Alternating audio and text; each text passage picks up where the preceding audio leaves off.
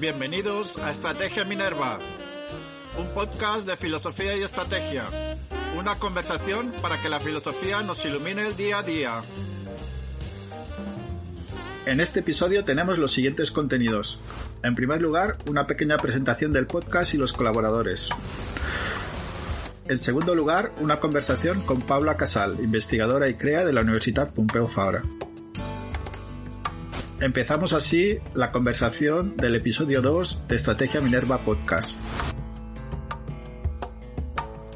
Visite la web estrategiaminerva.com para seguir las entradas del blog y la web coleccionminerva.com para seguir las noticias del podcast. Síganos en los canales de Estrategia Minerva de Facebook, Twitter, Instagram y LinkedIn. Estrategia Minerva nace como podcast para divulgar la filosofía, para acercarla a más públicos, porque la filosofía es útil y necesaria para comprender el mundo en el que vivimos. Estrategia Minerva ha sido un blog de filosofía y estrategia que lleva durante años divulgando la filosofía y tiene gran número de visitas. Este es el episodio 2 de Estrategia Minerva Podcast. Los colaboradores de Estrategia Minerva Podcast somos Guillermo Reyes Pascual, eh, profesor en la Universidad de Kent. Hola, buenas tardes desde Reino Unido. Jesús Mora, doctorando de Filosofía Política. Hola, Oscar, ¿qué tal? Buenas tardes. Saludos desde Madrid y un placer tener hoy aquí a Paula con nosotros. Eh, Maricruz La Chica, eh, investigadora de IELAT eh, de la Universidad de Alcalá. Hola, ¿qué tal? Desde Madrid y Óscar Pérez de la Fuente, que soy profesor de Filosofía del Derecho y Filosofía Política en la Universidad Carlos III de Madrid. Podéis ver nuestros perfiles en la sección podcast de la web coleccionminerva.com. Hoy tenemos con nosotros eh, a Paula Casal, que es investigadora y crea del Departamento de Derecho de la Universidad Pompeu Fabra. Eh, Paula Casal es una profesora de una eh, larga eh, trayectoria que lleva desde 2008 en la Universidad Pompeu Fabra y antes estuvo en las universidades de Kiel, Harvard, Oxford, Reading y Stanford. Es codirectora del Center for Animal Ethics y editora asociada de Politics, Philosophy and Economics and Law, Ethics and Philosophy. Y presidente del Academic Stand Against Poverty España y el proyecto Gran Simio España. Publica en revistas como Ethics, Economics and Philosophy, Journal of Medical Ethics, Journal of Moral Philosophy, Journal of Political Philosophy, Political Studies y Utilitas y sus campos de investigación son la justicia social y global, el cambio climático, la reforma fiscal, verde, género, ética médica, ética animal, el origen evolutivo de las personas humanas y no humanas y sus derechos. En castellano ha publicado con Thomas Pock y Helen Steiner Un reparto más justo del planeta, el editorial Trota. Y también publica en, literatura infantil eh, los títulos Marina y el mar, La vida del alfabeto y Manual de zoología infantil. Como vemos, es una trayectoria muy interesante y nos gustaría plantearle algunas cuestiones. Em, en primer lugar, habría tres posiciones sobre la igualdad. El igualitarismo, donde se considera que es intrínsecamente malo o injusto que unos individuos estén peor que otros. El prioritarismo, que favorece que los menos aventajados estén mejor. Y los suficientistas, que defienden que lo importante en moralidad no es que todo el mundo tenga lo mismo, sino que tenga bastante. ¿Podría desarrollar un análisis crítico de estas posiciones? Bueno, yo normalmente tardo 12 horas en explicar esto en el máster a gente que ya se ha leído todos los textos, pero ahora lo puedo hacer rapidito, eh, explicando igual eh, dos problemas que tenga cada una de las posiciones. ¿no? Entonces, eh, la igualdad. Bueno, yo creo que las dos, los dos problemas más graves que hay con la igualdad, una tiene un remedio, que es el problema de la responsabilidad. ¿no? Esto fue una cosa que mm, se fue añadiendo a las discusiones sobre la igualdad y, bueno, pues eh, ahora hay bastantes teorías que incorporan la responsabilidad en la teoría de la, de la igualdad. Si no, pues daba resultados eh, muy raros, ¿no? O sea, eh, la, hormiga trabajaba todo el año mientras la cigarra no hacía nada y al final que eh, tenía que darle las hormigas una cantidad igual a la cigarra que no había hecho absolutamente nada. Entonces esto generaba otra injusticia. O sea, al final la, la cigarra acababa mejor que nadie porque no había hecho absolutamente nada y ahora encima le tocaba una parte igual a las que habían estado trabajando todo el año. Entonces, pues resolvías igualdad de recursos a lo mejor, pero generabas otra. Entonces, bueno, ahora hay teorías como la, igualdad de recursos de Dworkin que ya tienen en cuenta el elemento de eh, elección del individuo participación del individuo y entonces tiene una concepción más amplia de la igualdad que elimine este, esta crítica. Entonces, esto no es un problema grave porque ahora, bueno, pues incorporamos eh, el elemento de responsabilidad personal. Eh, el otro problema eh, que es más mm, difícil de resolver es, se llama en inglés el leveling down objection y no sé cómo se puede traducir, pero la idea es que si tú realmente crees en la igualdad y piensas que la igualdad, por lo menos la igualdad que no ha sido elegida o que la gente no se merece, etcétera, es mala, eh, siempre le vas a ver algo bueno, incluso a situaciones horrorosas, pero iguales. El igualitarista, eh, esta es la, objeción, estaría mm, comprometido con la idea de que si todo el mundo fuera ciego, pues claro, sería terrible, sería tristísimo, sería un desastre para la humanidad. Pero bueno, por lo menos tendría su lado bueno, ¿no? Que es que todo el mundo sería ciego y no había unas personas ciegas y otras que no lo son, ¿no? Entonces, esto parece una teoría tan perversa, pensar que sería en algún sentido mejor si todos estuvieran ciegos o enfermos o muertos, ¿no? Que, que dices, ¿cómo puedes crear una teoría que tenga esa implicación? Claro, ellos eh, siempre van a decir, no, pero claro, eh, el horror de la ceguera universal es tal que esto nunca lo recomendaríamos como política pública. Digo, ya, pero es que incluso si no lo llegas a recomendar nunca, solo el que tú le veas un lado bueno, a que todo el mundo sufra, a que todo el mundo muera, a que todo el mundo, solo porque le ocurra a todo el mundo, pues es un poco una visión eh, repugnante. Entonces, bueno, mucha gente fue a partir de aquí que dijo, pues yo ya no voy a ser igualitario. El propio Cohen, cuando se dio cuenta de esto, tuvo una época que dijo, pues qué horror, toda mi vida creyendo que yo iba a ser igualitario y resulta que ahora no, ahora tengo que hacer otra cosa, pues me voy a hacer prioritario, ¿no? Luego vino Temkin y restauró su fe en el, igualitarismo y entonces pues se, buscan otras soluciones, que es eh, pues decir, bueno, soy igualitarista pero condicional. O sea, yo eh, creo en la igualdad cuando eso es una cuestión de repartir beneficios a la gente, pero yo no, no creo en igualar haciendo que todos sean pobres o que todos queden ciegos o que todos se perjudiquen, ¿no? Entonces se, han desarrollado nuevas formas de igualitarismo que se llaman igualitarismo condicional y John Rawls es el más famoso de estas versiones, o sea que dice vamos a, a permitir desigualdades que beneficien a los, más, a los que están peor, ¿no? porque si realmente la alternativa es una situación más igual, pero donde ellos sean todavía más pobres, estén en una situación más desesperada, eso no les interesa. Entonces vamos a permitir desigualdades siempre que esas desigualdades no perjudiquen a, los que están eh, peor. Entonces eso se llama eh, pues igualitarismo condicional. Incluso puedes, yo pensé otra opción que era eh, decir que la igualdad puede tener valor para decidir mm, cuestiones en las que no sabes qué hacer. Imagínate que ahora, en vez de estar aquí hablando de filosofía, pues estamos en un comité de Oxfam, por ejemplo. Y unos nos dicen, vamos a darle este dinero que tenemos a este grupo de África que está muy mal y, necesitan estas cosas. Y, y el otro dice, no, no, mucho mejor que lo invirtamos aquí para salvar este bosque tropical con biodiversidad, un valor impersonal, lo que fuera. Y, tantos argumentos nos dan de un lado y de otro que realmente no sabemos qué hacer. Entonces ya, ¿qué vamos a hacer? No vamos a decidir una cuestión tan grave echando una moneda al aire. Pero entonces viene alguien de los que defienden que hay que darle dinero a los africanos y nos dice, mira, he descubierto un dato más. He descubierto que si invertimos este dinero en esta en esta tribu, en este grupo, no solamente pues eliminamos el hambre, la muerte por falta de agua, etcétera, etcétera, sino que además hemos descubierto que eliminamos la desigualdad en esa zona, porque este grupo era el que estaba peor y con nuestra donación ahora no solo sobreviven y van a, superar ese periodo de escasez, sino que encima se van a igualar a los que les rodean. Y entonces yo creo que esto no es una, idea disparatada, que digas, bueno, no sabía qué hacer y ahora me das este dato y ya, mira, ya me decido, ya me decido por, por la inversión en, en el dar la donación a este grupo africano.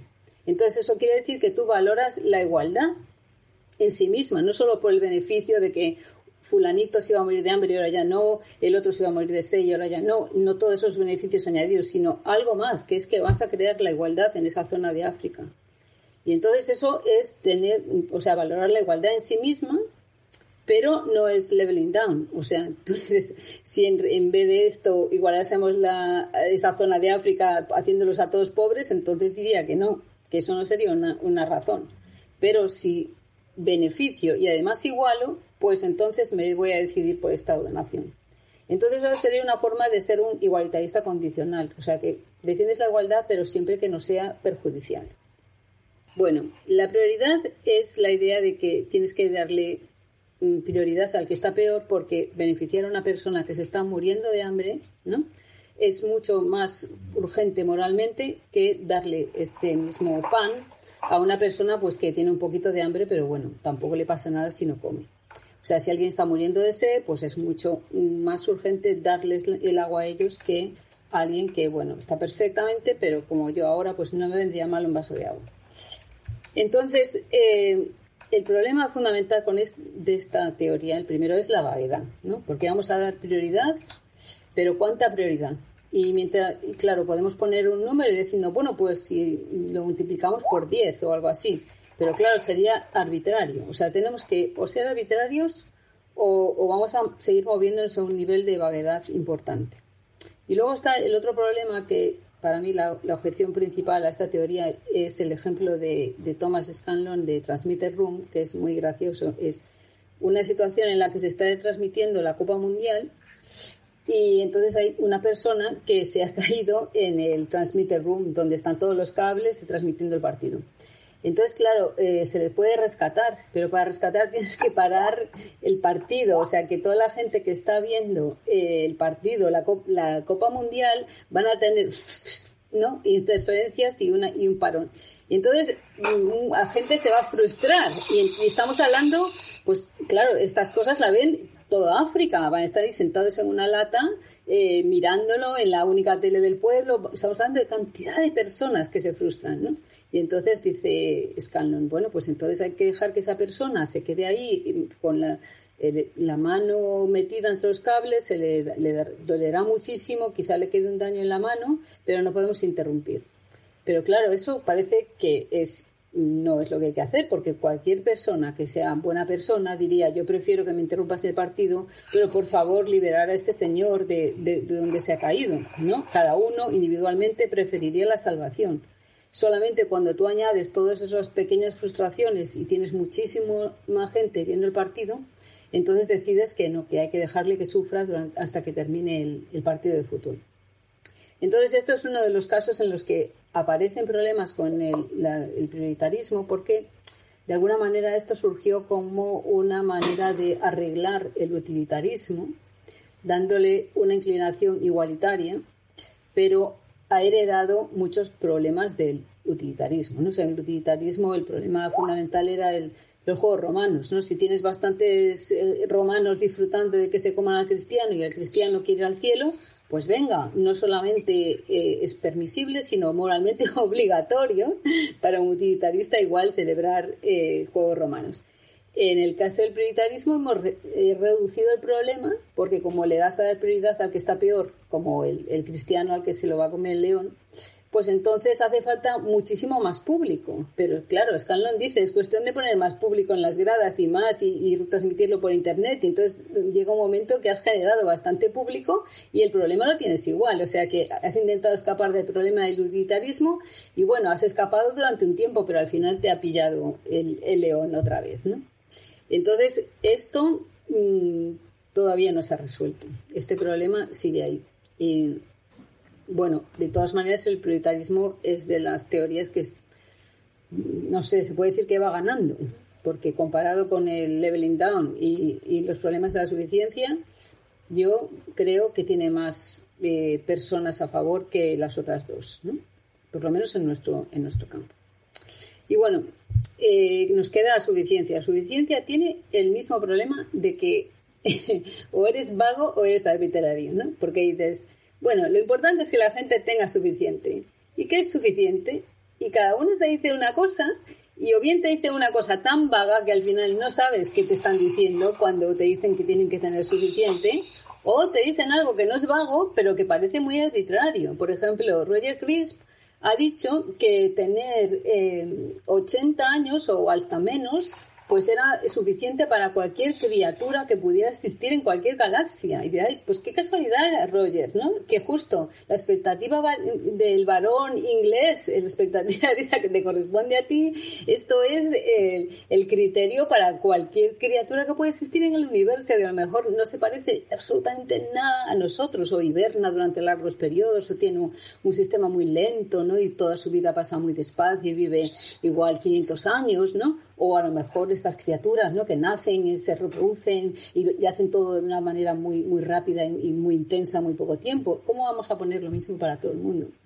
Entonces, estamos igual que con, con el prioritarismo. O bien decidimos una cosa concreta, pero arbitrariamente, o seguimos operando a un nivel de vaguedad que, bueno, no somos arbitrarios, pero realmente no sabemos muy bien eh, de qué estamos hablando cuando decimos que, que la gente tenga, tiene que tener suficiente. ¿no? Después hay otro problema que es el que, mm, eh, bueno, los, suficientarios pueden ser gente que realmente creen que hay un punto en el que eh, las cosas cambian y no por algún motivo instrumental, ¿no? Por ejemplo, hay un punto en que la gente sabe leer suficiente como para que pueda seguir leyendo sola, ¿no? Hay un punto en que sabes eh, andar en la bici lo suficiente que ya, bueno, pues practicas y ya sabes. Entonces hay, hay puntos de inflexión donde vas incrementando y mejorando una cosa y llega un punto en que ya despegas, ¿no? Y entonces, bueno, pues ahí se puede pensar que tiene sentido hablar de un threshold, ¿no? De un límite, porque llega un punto de lectura, a partir de ahí tu, tu vida cambia. Pues leer libros, por ejemplo. Pero los que defienden la suficiencia creen que hay unos niveles que son de importancia moral, pero no por algún argumento instrumental. ¿no? Y esto, o sea, todavía es algo eh, distinto de, los de, la, suficiencia, de, la prioridad, de la igualdad. Es una teoría y no tiene por qué ser anti-igualitaria ni antiprioritaria. O sea, se podría combinar con, con los demás. Y se puede entender incluso si, bueno, pues mm, aceptamos que vamos a tener que vivir con un nivel de, de vaguedad, ¿no? Por ejemplo, en lo que te estaba diciendo sobre la hormiga y la cigarra al principio. ¿Qué hacemos con ese caso? Pues una de las soluciones que da la gente dice, bueno, mira, si alguien no ha querido trabajar, ha estado cantando y tomando el sol pues ahora le vamos a dar un mínimo, porque no queremos que la gente viva con un mínimo de, o sea, que se muera por las calles o algo así, le vamos siempre a dar un mínimo, lo que no le vamos a dar es lo mismo que, nosotros, que tenemos nosotros que hemos trabajado toda la vida, ¿no?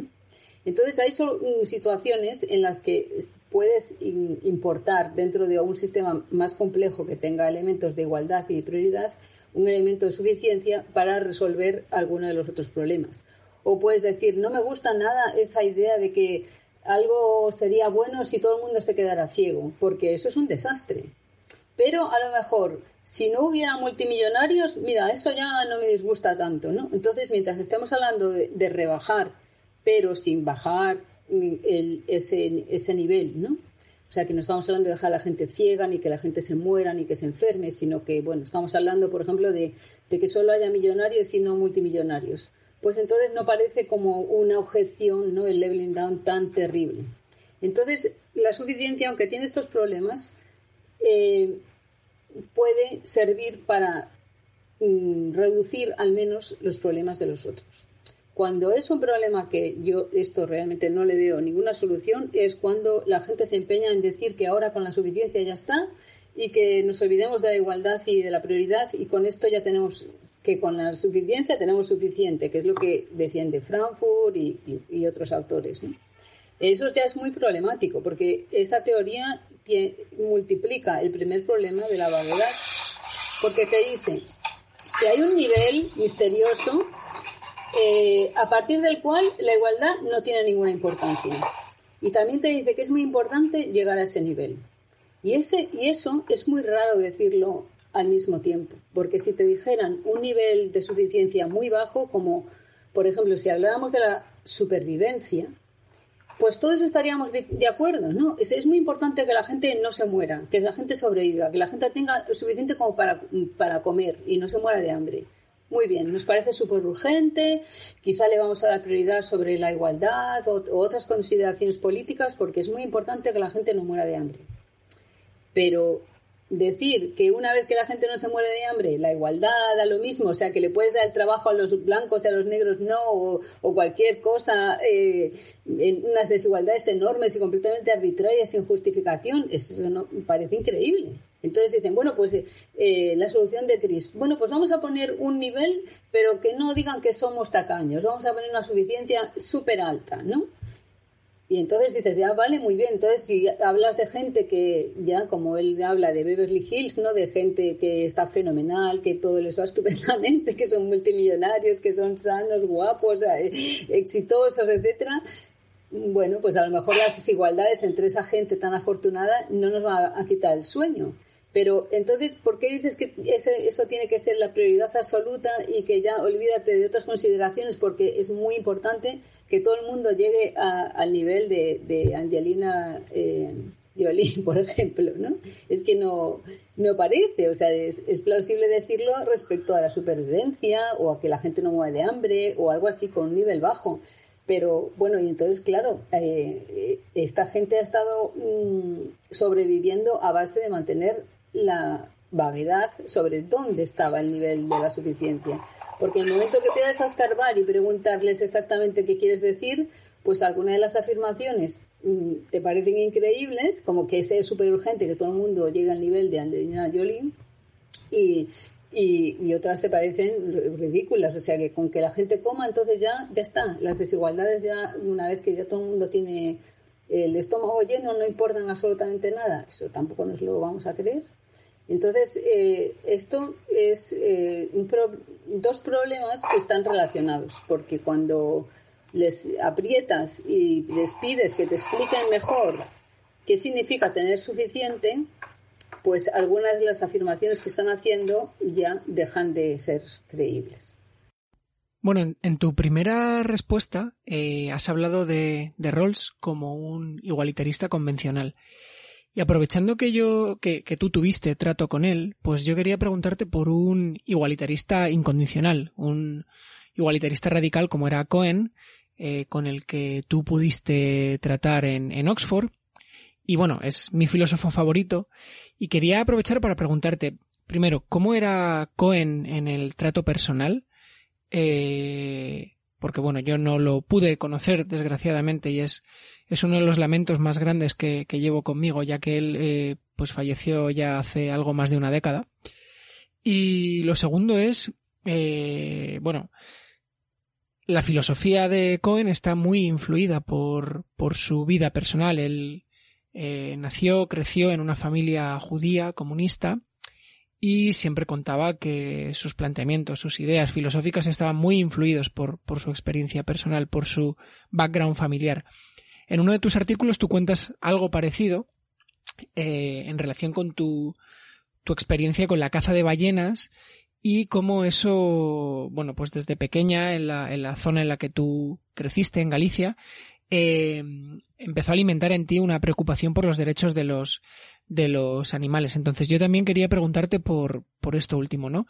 Eh, ¿Cómo relacionas esa experiencia personal tuya con, con el perfil que luego ha adquirido tu, filosofía en cuestiones como los derechos de los animales. A ver, una de las cosas de, de, Cohen es que es verdad lo que tú dices, que su vida le influyó muchísimo, pero él todo esto lo vivía con una angustia vital increíble. O sea, él llegaba a Parfit y le explicaba el leveling down y el prioritarismo y se quedaba con, con las manos en el pelo diciendo, ¿y ahora qué voy a hacer? Yo que siempre he sido igualitario, pero tiene razón, qué horror pensar que sería bueno en algún sentido si todo el mundo estuviese muerto, fuese ciego o algo así. Y lo vivía con verdadera angustia, ¿no? Necesitaba hablar con Temping, por ejemplo, para buscar argumentos y una manera de, de poder salvar lo que había sido la aspiración desde su niñez de, las, de las objeciones, ¿no? O sea, que él lo vivía con una, eh, con una pasión, con una angustia, con, con el corazón y no solo su brillante cabeza, ¿no?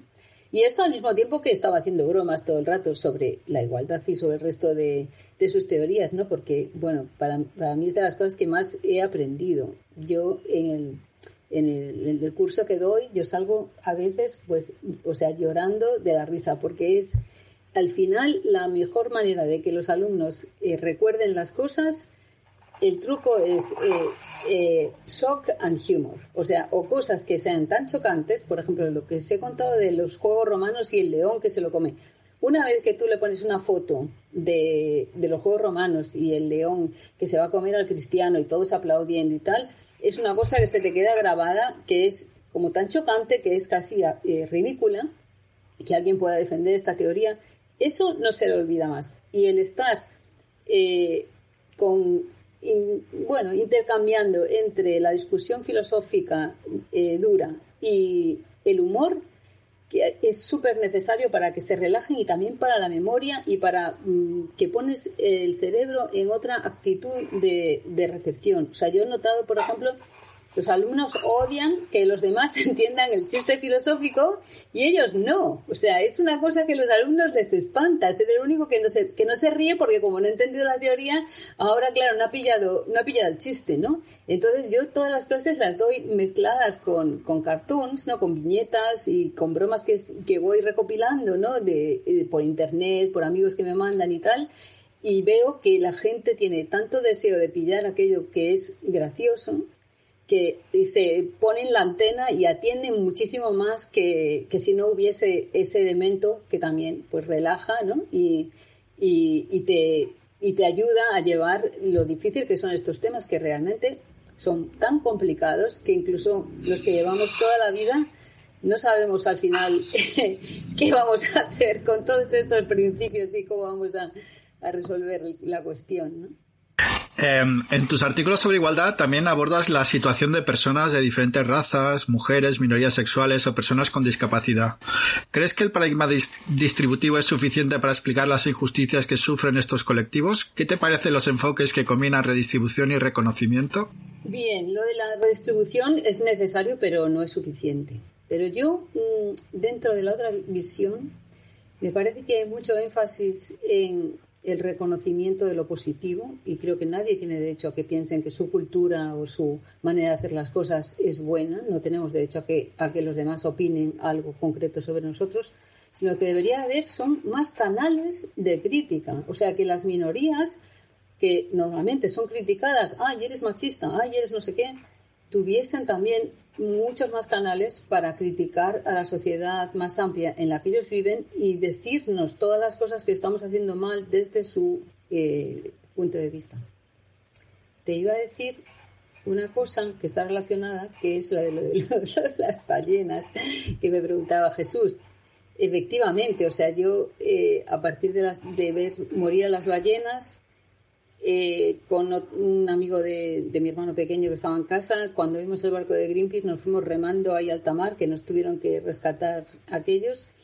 Y, ya siempre mantuve, aunque era pequeña entonces, eh, mantuve la relación. Mi primer interrail, lo primero que hice fue irme a casa de Willem Bigman, el, que era el capitán del Sirius. Y aprendí muchísimo en Greenpeace, estuve haciendo toda, toda la carrera, estuve voluntaria, aprendí un montón. Y mi tesis yo ahí tiré de lo que había aprendido de voluntaria de Greenpeace, pero muchísimo. O sea que realmente el impacto que, tuvo en mí eh, lo de las ballenas, hasta el último artículo que os mandé que acabo de hacer, eh, fue, fue gigantesco. Y dentro de las minorías, eh, claro, hay algunas en las que pues yo mm, critico lo que están haciendo con las ballenas pero ellos podrían criticarnos muchísimas cosas a nosotros que estamos haciendo mal.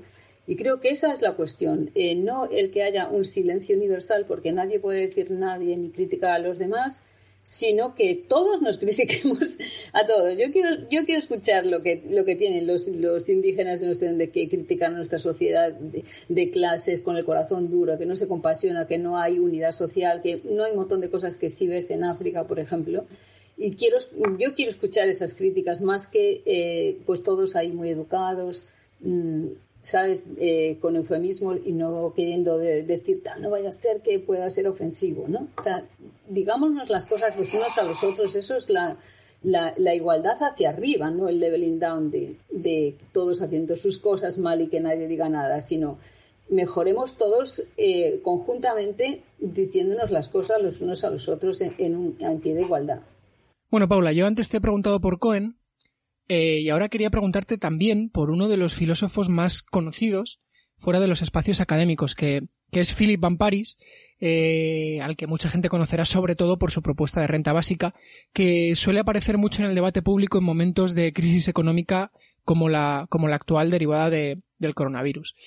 Eh, pero además, y esto es por lo que yo te quería preguntar, Van Paris es un filósofo muy polémico que, bueno, pues eh, ha estado mucho en el debate público por propuestas como la de quitar el derecho al voto a las personas de la, de la tercera edad. ¿Por qué crees que las propuestas de Van Paris eh, generan reacciones tan apasionadas entre el público. Sí, es que eh, cuando vi que eh, mm, me decíais algo de, bueno, vamos a, te preguntaremos algo de Philip Van como actor, como autor polémico. Yo lo primero que pensé, digo, hombre, no sé, polémico Peter Singer otras personas, pero, pero Philip es una persona con, no sé, no, no es ese, ese, ese, personaje. O sea, para empezar, él no tiene la piel dura que tienen otros. Él, eh, lo que le ocurrió en el, en el primer congreso eh, que se llamaba Jump, ¿no? Curiosamente, y luego pasó a la, nuestra revista que se llama Leap, ¿no? Que es como el saltar y otra vez saltar, ¿no? From Jump to Leap. Eh, para él fue emocionalmente dificilísimo. Yo lo tuve horas en, el balcón de mi casa, como contándome con todo detalle lo que le había pasado, con un sufrimiento tremendo de lo que había ocurrido, pero él no entendía, no entendía qué era lo que había ofendido tanto a las feministas y qué era lo que había ocurrido, y él quería entender, ¿no? Yo creo que hay, es muy distinto personas que le gustan estar siempre dando las noticias, que le gusta provocar, ¿no? Que son así, provocadores, de decir cosas fuera salidas de tono y tal, y otras personas que realmente tienen una, como Philip, que tiene una inocencia y un deseo de, ver hasta dónde le lleva la lógica, eh, hay algunas cosas que eh, para casi cualquier mujer era evidente que no debía de haber dicho esas cosas, por ejemplo, sobre la prostitución, ¿no? Y él no lo ve, pero no por maldad ni por estupidez, sino de una cosa mucho más concreta, que es un tipo de, de ceguera, o de, sí, de ceguera, se podría decir sin, sin ánimo de defender a nadie, que, que, ocurre más en algunos hombres. Por ejemplo, seguro que habéis ido a alguna fiesta, eh, que habéis sido hombres y mujeres, ¿no? Y al final sales y ellas saben, no solo saben quién se ha puesto mechas y quién ha adelgazado, también saben quién estaba fatal, quién se sentía como un pulpo en garaje, quién estaba por obligación, que fulanito y menganito han cortado y ella está fatal pero él no. ¿Sabes? Porque yo continuamente digo cosas que a mí me resultan evidentes y veo a los hombres como, ah, como, ¿sabes? Que no lo habían visto hasta que algo que a ti era evidente. Y yo continuamente lo veo en, mis hijos. A mi hija, mi hija me dice, mamá, no, no vuelvas a pensar eso, se te nota la tristeza en tu cara, ¿no? Ella sabe perfectamente lo que estoy pensando solo con mirarme, ¿no? Mi hijo está en su mundo, yo se lo digo, si se lo digo, pues claro que tiene compasión, claro que dice, no te preocupes mamá, y me da un abrazo, pero se lo tienes que explicar. Entonces, hay unas antenas que las mujeres tienen que están continuamente recibiendo datos de tipo emocional, social, que mezclan y combinan una expresión, una, una serie de cosas que hacen que reúnas una información y que todo en conjunto para ti es evidente que iba a sentar fatal que digas tal y tal. Pero los hombres no pueden eh, reunir, no tienen esa capacidad a veces de reunir una serie de cosas y, darse cuenta. Y, yo creo que lo que le ocurrió a Philip no fue, o sea, desde luego ganas de, ni ganas de molestar, ni ganas de hacer daño, nada. O sea, deseo de aprender, inocencia y ceguera, ceguera de, de lo fatal que podía sentar hacer comentarios como, oh, pobrecitos los hombres, cuántos deseos sexuales tienen que no se pueden satisfacer, ¿no? Y, tienen que ir a prostitutas, fíjate, pobrecitos, ¿no? Y claro, gente como Ana de Miguel, que trabaja con las prostitutas extranjeras, además, dice, pero ¿cómo? Que los pobres son ellos, pero, pero ¿qué me estás diciendo, no? Eh, y claro, este, este tipo de error a una mujer no le iba a ocurrir, ¿no? Es, pero yo no lo veo un, un provocador, ¿sabes? De estos infantes terribles que le gusta, incluso disfrutan eh, montando esto, sino que él realmente sufrió, sufrió el rechazo, sufrió y estuvo muchísimo tiempo para digerirlo y para, y para conseguir entender todo lo que había ocurrido, que realmente lo quería entender. Y además, su artículo favorito de todos los que le han criticado es el de Ana de Miguel, ¿no? Que ella no se lo va a creer, porque esa, es que me ha, me ha puesto de vuelta y media, es que me ha dejado fatal, es que nadie me ha dejado tan mal nunca. Pero yo, al leerlo, entendí. Entendí y me enseñó cosas que yo no podía ver y cuando leí aquello yo lo vi. O sea, me, me abrió me abrió la mente, me abrió el corazón, me abrió cosas y vi cosas que estaba ciego y entonces para mí ese, ese paper tiene mucho valor, aparte de que es gracioso y, le, y, le, y está muy bien, ¿no? Eh, o sea que se lo agradeció un montón y sin ningún tipo de, de rencor ni, ni, nada en absoluto, ¿no? Al contrario, agradecimiento de que alguien se moleste en hacerle ver lo que igual las mujeres ven muy rápidamente, pero él hasta ese momento no, no logró comprender, ¿no? Haciendo uso de la reflexión de Marta Nussbaum cuando disecciona una posible justicia interespecie, me gustaría saber cómo se plantea que unos derechos diseñados y articulados para ser aplicados por y para los seres humanos se trasladen a los animales. ¿No habría que cambiar por completo entonces el propio planteamiento de los mismos, hasta el punto de que ya no se podrían considerar como derechos humanos? Sí, pues yo creo que sí.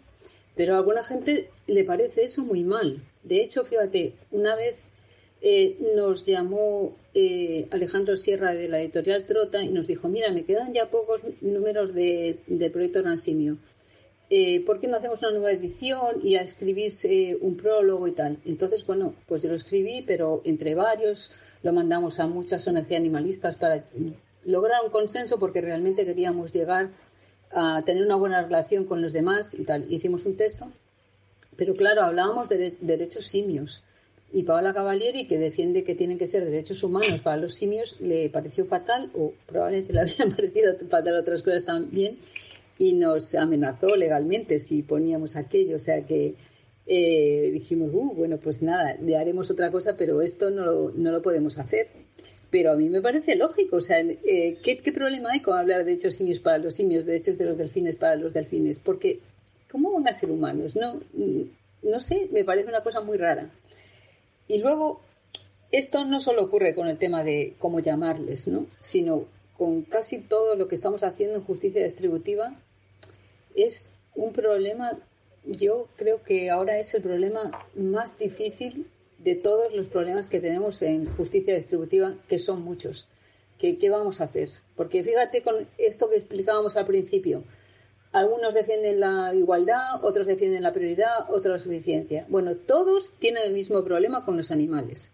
Si crees que eh, hay que maximizar la felicidad o, crees en la prioridad a los que están peor, que están peor los animales. Eh, si crees que hay que darles un mínimo, o sea, los animales muchas veces no, ¿cómo no tienen, no tienen el mínimo? Eh, si crees en la igualdad, igualmente. Y eso además te ocurre elijas el principio que elijas y elijas eh, lo que vas a distribuir. O sea, si vas por la felicidad, te da el mismo resultado. Si hablas de capacidades, pues claro, eh, los humanos tienen unas capacidades que los otros no tienen, entonces habría que ayudar a los que tienen menos capacidades. Si hablas de recursos, si nosotros nos hemos quedado con casi todo el planeta y hemos dejado ahí unos trocitos de, de, selva pequeñísimos para, para el resto de, de los animales. Entonces, ya seas recursista, bienestarista, capabilista, lo que sea, tienes un problema que no sabes qué hacer en justicia distributiva eh, con los animales. Y bueno, esto podría ser una, una de, las, de las ventajas a lo mejor de la suficiencia, que puedes decir, vamos a dejar de hablar de derechos humanos o de generalizar tanto y pensar en especie por especie. Entonces vamos a hablar de las capacidades de un individuo, por ejemplo, las gallinas, ¿no?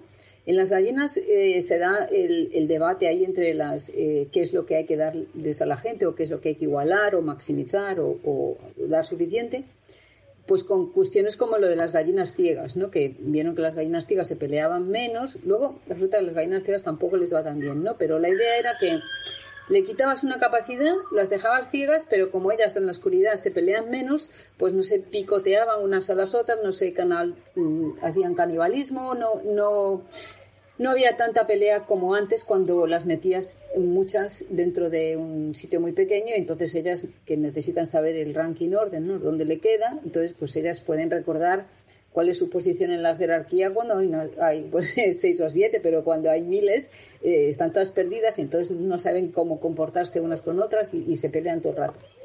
Entonces ahí había un conflicto entre vamos a, pensar en las capacidades o vamos a pensar solo en la felicidad, el bienestar, el placer o así, ¿no?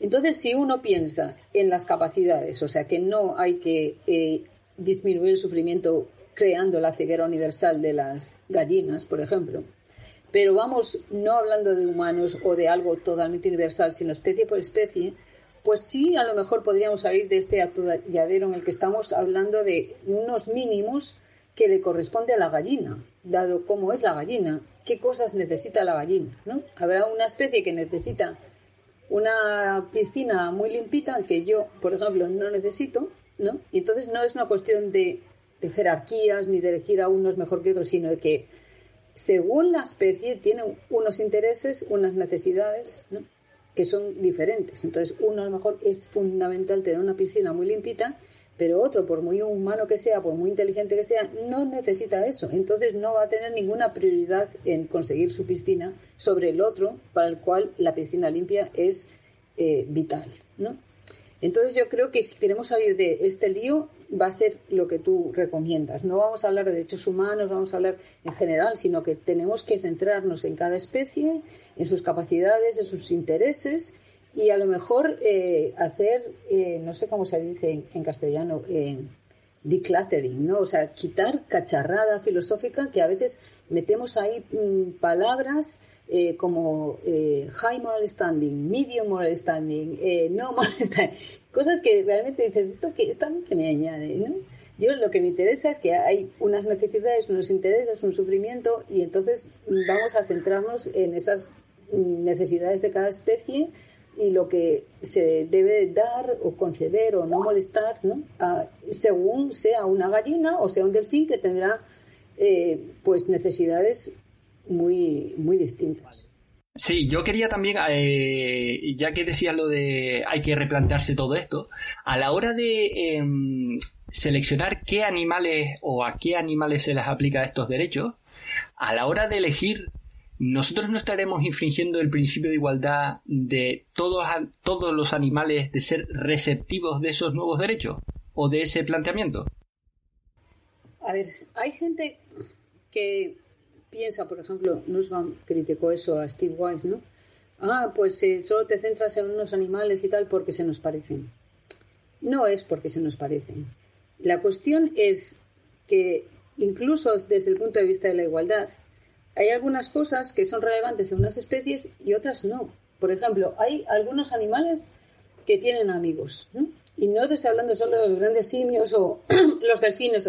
Las mantarrayas, por ejemplo, al parecer tienen amigos. Entonces, claro, cuando tú tienes un ser en el que estás em, emocionalmente unido, que te acompaña, que se les ve años y años juntos y no están genéticamente relacionados porque le han hecho las pruebas y todo eso, claro, eso genera la posibilidad de herir, ¿no? Herir como hacen en los zoos, que en los planes de reproducción de repente cogen a un gorila y se lo llevan allí para que se reproduzca y, y su amigo del alma se queda hecho polvo, se le cae todo el pelo, se estresa muchísimo. O sea, estas cosas que se hacen, eh, tienes que tener en cuenta si esa especie puede tener amigos o no. Sí, hay animales que no pueden tener amigos, hay animales que no pueden reconocer a sus propios hijos porque tienen miles, por ejemplo.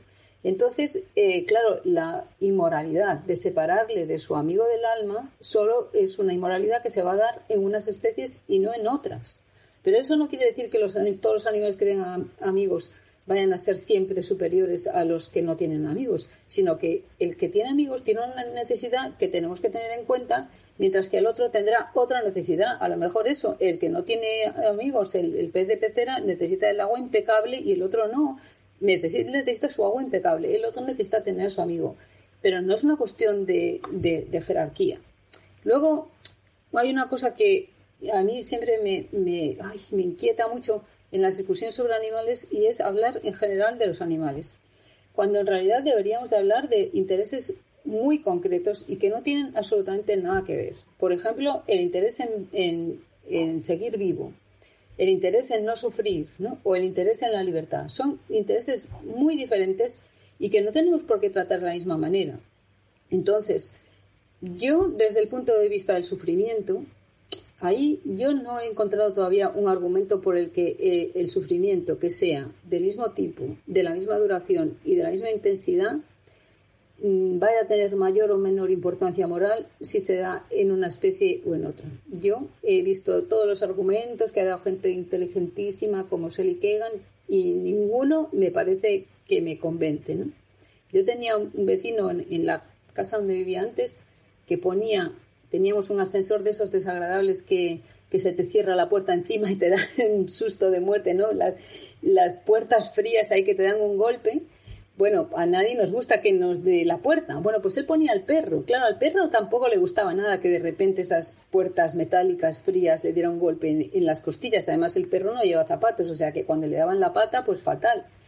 O sea, a mí no me parece bien decir, ah, bueno, como yo soy humano, aunque eh, estamos hablando de algo exactamente igual, que es lo desagradable que eran las puertas del ascensor del edificio de, aquella calle, eh, bueno, como eres de otra especie, pues entonces no importa que tú lo sufras, y en cambio yo, yo, yo no, ahí no veo la, argumentación para hacer que el perro pase ese, ese. Ahora, eh, hay otras cosas, por ejemplo, lo que pierdes cuando te matan, que el tipo de especie que eres, pues cambia completamente, ¿no? O sea, si, si tú matas un mosquito, al mosquito que le iba a quedar unos días de andar por ahí, ¿no? Eh, y ya está. Claro, matas a una ballena de Groenlandia y a lo mejor pues le quedaban 220 años interesantísimos con relaciones intensas con viajes, con descubrimientos, con un cerebro que tienen que todavía no sabemos qué es lo que ocurre en esos cerebros de esas dimensiones tan enormes y llenos de neuronas espejo y, neuronas de uso, ¿no? Que asociamos con inteligencia. Algo, algo importante pasa ahí dentro, ¿no? Entonces, eh, desde el punto de vista de lo que uno pierde, hay características de la especie que van a hacer que el interés en seguir vivo vaya a ser diferente. Porque primero ¿Por qué es malo que te maten? Bueno, pues por lo que pierdes, ¿no? Si tienes una larga, interesante vida que te la quitan, pues pierdes más que si solo te quedan un par de días de hacer por ahí, ¿no? Si, entonces, pues lo que pierde un gusano y lo que pierde una ballena, pues, pues no es igual. Luego, si estás mm, conectado a otras personas que también van a sufrir con tu muerte, peor es la muerte. y, y estás conectado con tu futuro, peor también, porque eso eso una de las cosas que ahora estamos hablando en, ética animal, pero que están relacionadas con cosas que hemos hablado mm, que eran un misterio ya antes de centrarnos en los animales, que es, por ejemplo, por qué pensamos que la muerte de un niño es mucho peor que la muerte de un embrión, ¿no? Desde el punto de vista de la expectativa de vida, al embrión le queda mucho más por delante. O sea que si el embrión, el embrión se muere, él tiene mucho más que perder que un niño que ya ha, consumido una parte de lo que le va a tocar y entonces ya le, le, queda menos. Entonces, ¿cómo es posible que haya prácticamente un consenso sobre que es mucho más trágico la muerte de un niño que la de un embrión? Bueno, pues el niño está conectado a su futuro. El niño ya quiere ser médico, policía, no sé qué, está estudiando para el día de mañana, está mm, viviendo mentalmente en ese futuro y llega un momento que estamos tan mm, íntimamente conectados con nuestro futuro que vivimos mentalmente en él. Prácticamente todo lo que hacemos tiene que ver con el futuro. Entonces, cuando estamos tan íntimamente ligados, la muerte es mucho peor para nosotros que nos corte esa vinculación con un futuro al que estamos unidos, que si somos el tipo de criatura que solo vive en el momento, que no tiene ningún tipo de, de contigüidad, que no recuerda lo que hizo ayer, ni quién era él, ni, sabe quién era, ¿no? Entonces, claro, desde ese punto de vista, las especies que tienen contigüidad psicológica y proyección de futuro, cuando las matas y les perjudicas y les frustras intereses y sus planes, por ejemplo, que tenían, y los vas a frustrar, cuando un animal que no puede tener ni proyección de futuro ni vinculación con su futuro, cuando lo matas, bueno, pierde su vida, que a lo mejor va a ser una vida muy, muy corta, pero la pierde, pero no tiene esa vinculación. Entonces, hay cosas que son específicas de cada especie que pueden hacer eh, que, la, que morir sea mejor o, sea más grave o, menos grave. Por eso, para mí, eso es otro argumento para pensar en cada especie, estudiar cada especie y no estar haciendo estas generalidades de hablar de derechos humanos para todos o de, no sé, creo que hay que hablar igual de, eh, no de especies, sino de intereses concretos, ¿no? Como el interés en, en, la, en seguir vivo, el interés en que no te torturen, o el interés en la libertad, por ejemplo. El interés en la libertad para mí es de los que más claros, o sea, necesitas un nivel de sofisticación mental grande, ¿no? Para tener un interés en estar libre que no se derive de, eh, pues claro, si estás en una jaula muy, muy apretado, no, te, no puedes nadar bien, no puedes moverte bien, pues vas a tener un declive en tu, bien, en tu bienestar. Entonces, la cautividad ahí tiene efectos malos sobre tu bienestar. Pero la libertad en sí misma, o sea, la libertad que nosotros los humanos y otros animales quieren, que es que yo prefiero que, eh, estar libre y sufrir a estar vivir en una jaula de oro fantásticamente. O sea, yo ya sé que si alguien me obliga a comer una, una dieta tal y tal, y en no hacer esto no hacer lo otro, por mi vida viviré más de más sana y tal. Pero yo no quiero que me controlen absolutamente todo. Prefiero estar peor, pero tener mi, mi, mi libertad, ¿no? Y eso lo, lo vemos en algunas especies que prefieren su libertad al bienestar, ¿no? Entonces, para mí, ahí hay algo que hay que respetar, o sea, que tienen un deseo de libertad, tienen una conciencia de lo que es estar eh, atado, tienen el enfado, por ejemplo, que tienen muchos grandes simios que, eh, bueno, pues por ejemplo, uno de las los estudios de, de, cómo planifican el futuro, pues son los que acumulan durante toda la semana eh, excrementos, piedritas y proyectilos y los esconden en un lugar estratégico porque saben que el domingo es cuando va a venir más gente al zoo y les pueden bombardear bien desde ese punto, ¿no? Porque están furiosos de que los hemos pillado, estaban tan bien en la selva con su familia y tal, y los hemos secuestrado y los hemos metido. Están enfadados, están indignados, pero ¿cómo se atreven? Yo tenía mi vida y ahora estoy aquí porque recuerdan la vida, porque pueden imaginar una existencia distinta de aquella de la que están viviendo. Claro, un, otro, otra especie que no pueda distinguir eh, pues el, lago en el que vive del lago en el que está prisionero, que realmente no tiene ninguna conciencia de que está prisionero, por ejemplo, o no puede imaginar otra realidad porque solo vive en lo suyo, no puede tener esa, esa aspiración, esa frustración con, el eh, estar eh, prisionero y, ese deseo de, libertad. A lo mejor lo que tiene es otras cosas. Por ejemplo, igual sufre más porque no se puede evadir mentalmente como nosotros cuando vamos al dentista y pensamos que estamos en una playa desierta, cuando miramos el, sol cegador que nos pone el dentista encima de para iluminarnos y yo siempre me imagino que estoy en el Caribe con un sol fantástico y te evades porque usas tu imaginación para escapar. Los que no pueden imaginar algo distinto porque no tienen esa capacidad mental de la imaginación, de creerse que son ellos pero que están en otro lugar, cuando ellos les torturas, ellos no tienen escapatoria ninguna. Todo, todo lo que pueden sentir y ver, imaginar, es el dolor, ese presente en el que están atados. Entonces, a lo mejor eh, la misma eh, habilidad es eh, algo que incrementa tu un interés concreto como tu interés en la libertad, pero disminuye tu interés en, en, en un tipo de sufrimiento concreto, ¿no? como el del dentista. Entonces, era, yo creo que era mejor hablar de intereses concretos y, pensar y estudiar bien las especies, lo que es malo para cada una, que estar con estas generalizaciones. Gracias, Paula. Yo tenía una pregunta preparada, pero en realidad creo que con esta mm, última eh, respuesta que le has dado a Guillermo, eh, me ha surgido una probabilidad de eh, para, para lo que pudieras responder. De todas maneras, te, te la haré. Pues quería preguntarte si tu preocupación por el principio de, de igualdad, suficiencia, o bueno, por las, los, tres, eh, los tres enfoques que diste, eh, y tu preocupación por la limitación del dolor eh, provocado a los animales tenía una, digamos, un, un principio común o una base filosófica que las, que las una y si es que sí, pues cuál sería. A ver, eh, yo me puse a trabajar en una cosa y la otra mm, aleatoriamente, o sea, desde el punto de vista autobiográfico, que es lo que menos importa, eh, no, pura casualidad. Ahora, tienes razón que hay una conexión muy profunda. O sea, uno de los argumentos más fuertes que hay en favor de la suficiencia es la idea de, Popper, que no es lo mismo eh, decir esta persona o este animal, da igual, este sufrimiento tiene lugar y tenemos ante el sufrimiento hay una llamada a la acción, a remediarlo inmediata, mientras que cuando una persona ya está estupendamente, pues no hay esa llamada a, mejorarle y hacerle ser todavía, bueno, pues ahora yo iba a hacer tal cosa, pero no la puedo hacer porque tengo que mejorar todavía más el de esta persona que ya está estupendamente, ¿no?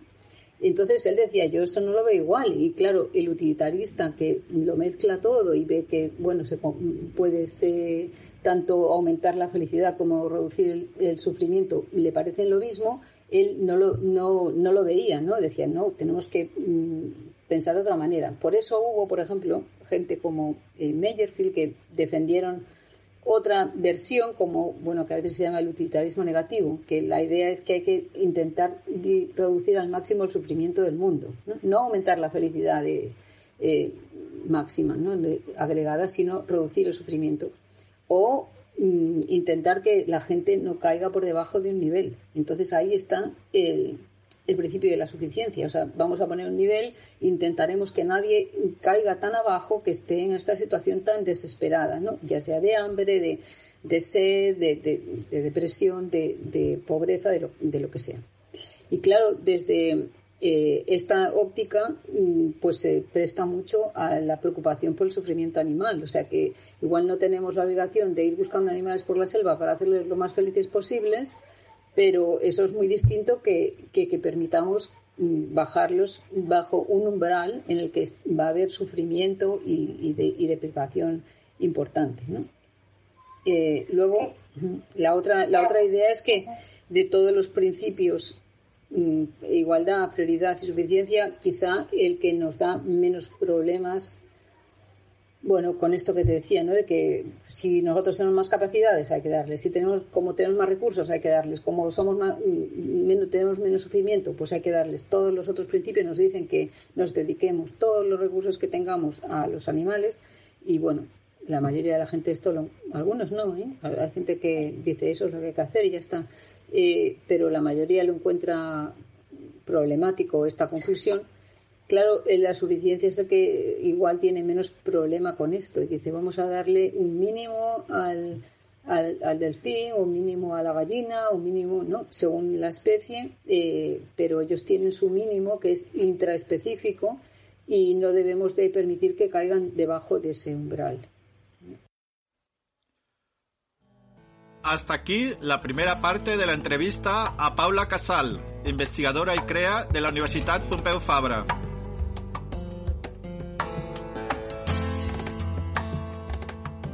Visite la web estrategiaminerva.com para seguir las entradas del blog y la web coleccionminerva.com para seguir las noticias y el podcast.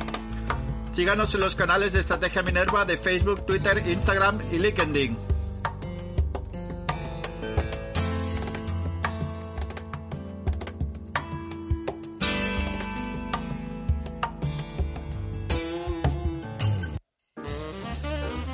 Bienvenidos a Estrategia Minerva un podcast de filosofía y estrategia.